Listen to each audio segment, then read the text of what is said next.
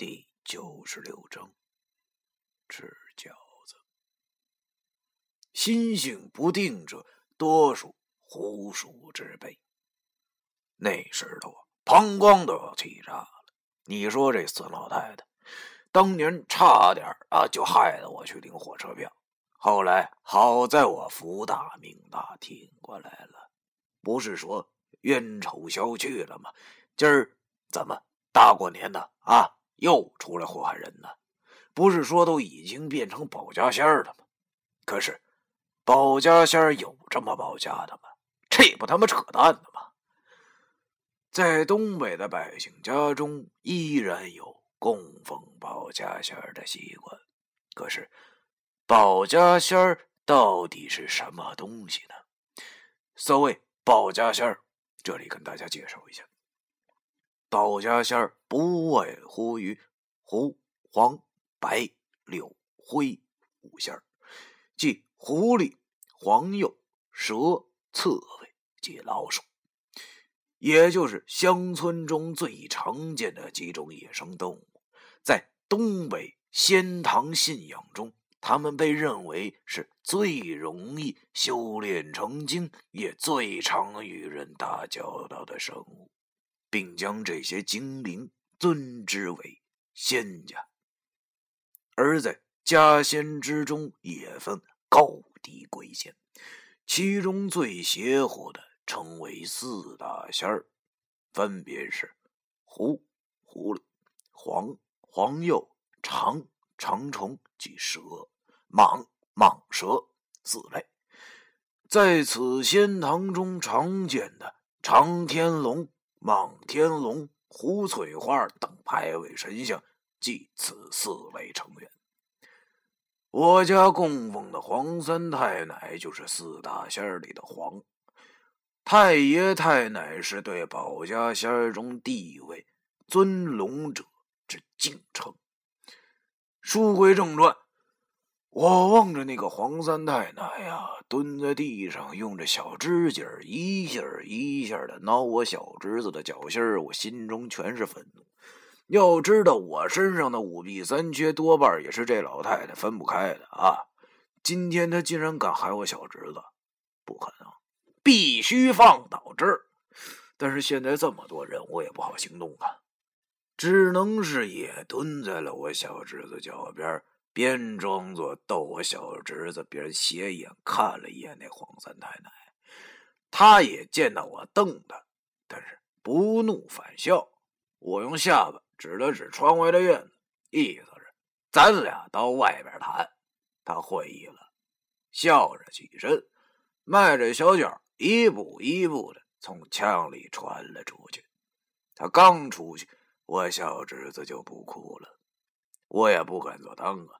便也到了院子里，把门一关上。我见他正在院子的角落里瞅着我笑，我就走上前去，对他狠狠地说：“我说你这老太太，当初不都说好了吗？为什么你现在反悔呢？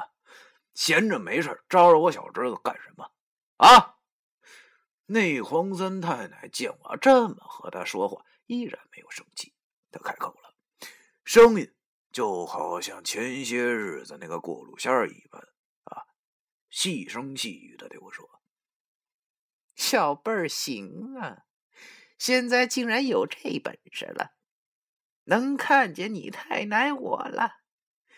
谁说我反悔了啊？你家太奶我像是说话不算数之辈吗？”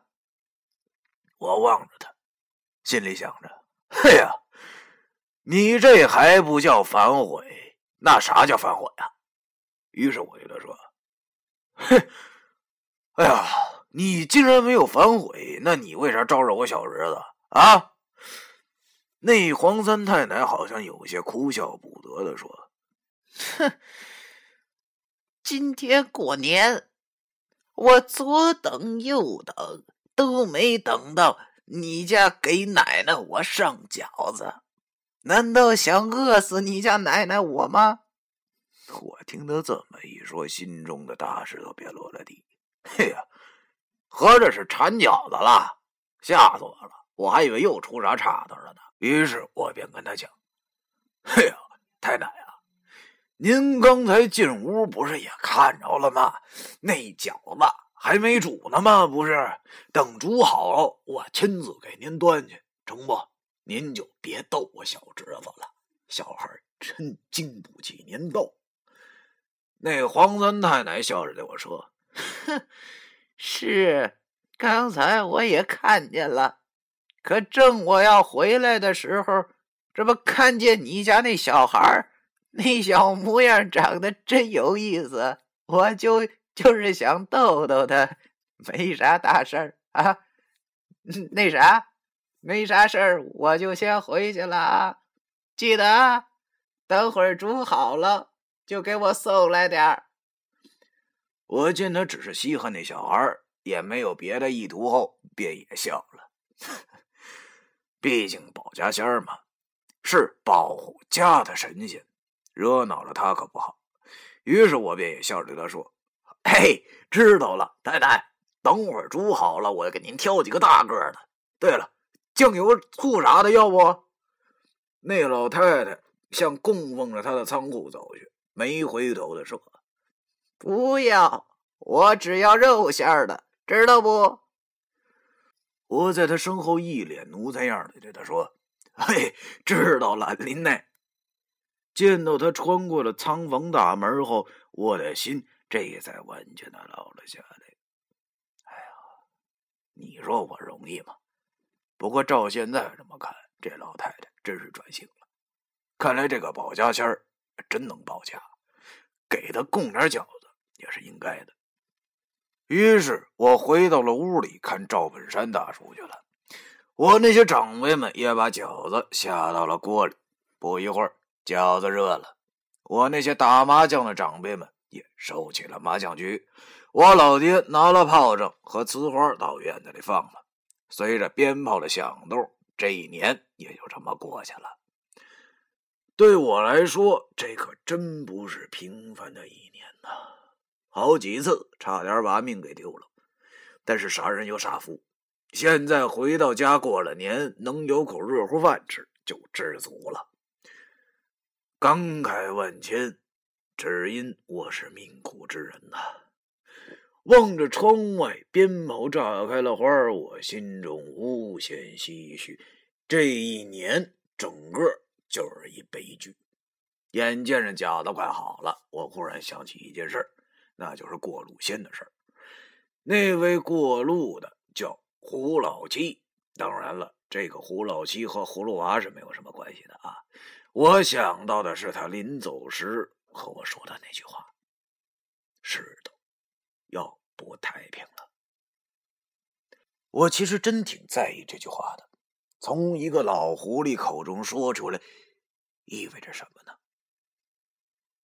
现在想想，我脑袋里的无头案子简直太多了，包括那跟叶虎抢太岁皮和放走女鬼的人，还有那个作死玩草人的家伙，他们到底是为了什么呢？想到九叔曾经跟我说过，太岁皮乃是大凶之物，极易滋生妖邪。他的出现正是一种大凶之兆，难道这其中有什么联系吗？好在那太岁皮现在还在哈尔滨我住的地方，用一道三三临水符镇着，放在我床底下，应该不会出什么大的错误。最近呢，我总有一种好像要发生什么事儿的想法，可能是我神经过敏吧，也可能是现在。三经书练到了一定的境界，可后来我想想也不可能，因为我学的是三经符咒，即使练翻了天，也不可能未卜先知的。我忽然想起来，那个胡老七和黄三太奶不是同样属于四大仙吗？要不我等会儿问问黄三太奶，看看他能不能知道点啥不？这时饺子也煮好了。我老爹从锅里盛出了几个，装到一个小口碟之中，便要往外走。我知道他这是要上供去了，于是我便走到他身边说：“哎，爸，还是我去吧，最近有点不顺，我想去捣鼓捣鼓。老爹见我这么说，便点了点头，对我讲：“啊，那你去吧，上炷香，解解心意啥的。”我点了点头，从我老爹手里接过了口碟，里头有三个饺子。我心想：“呵，这哪够啊？”于是我又从锅里捞出了六个，图个吉利嘛。九个饺子应该够那老太太吃的了。多年在外漂泊，告诉我，要求人先送礼，这句至理名言我是知道的。现在我想找黄三太太问点事儿，如果不给她上点猛料的话，估计那老太太是不会告诉我的。于是我又拿了三个小杯子，从箱里顺了一瓶白酒，和家里人说我出去打个电话后，便走出了房门，来到了仓房。由于大年三十这天晚上，家家都有大灯的习俗，所以每间房子的灯都是开着的。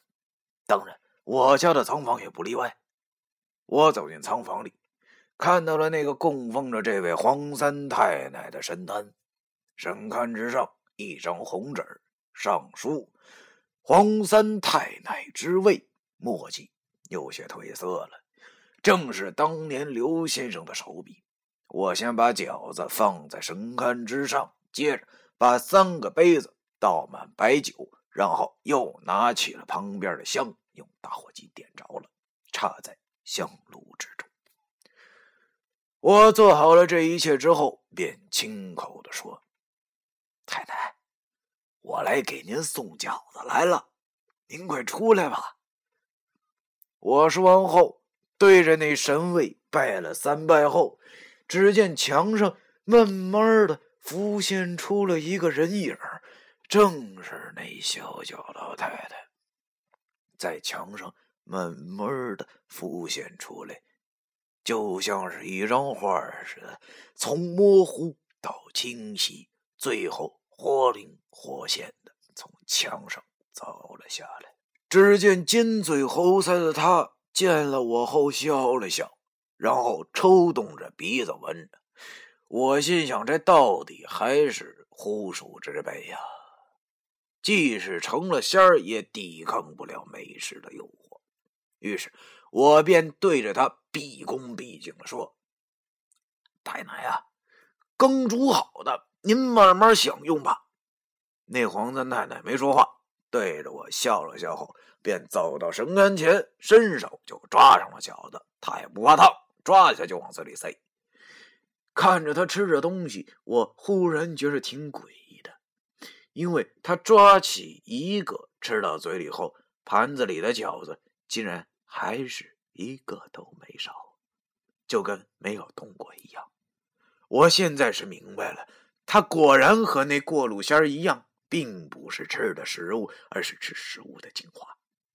怪不得当时过路仙喝完那三杯酒后。那酒就变得跟水似的呢，感情是精华被抽走了。我看着眼前这一幕，觉着这很刺激。毕竟从小就听这些故事，什么大仙显灵啊，喝酒没味儿什么的，感情是这么回事啊。他连抓了九次后，打了个饱嗝。我心里想，这老太太估计是吃饱了。于是我又跟他说：“太奶啊，您年年保佑我家，真是辛苦您了。”我还特地给您备了点酒，这过年了，你也放松放松吧。那黄三太奶对我笑了笑，说：“哎呦，想不到你这小辈还有如此孝心，知道你太奶我辛苦。行，太奶我也不亏待你，是不是有啥事儿啊？说吧。”只见他端起了一杯酒后。竟然凭空盘腿坐下了，浮在了空中，然后一小口一小口喝着那酒。我心想：你个黄皮子还真是老奸巨猾啊！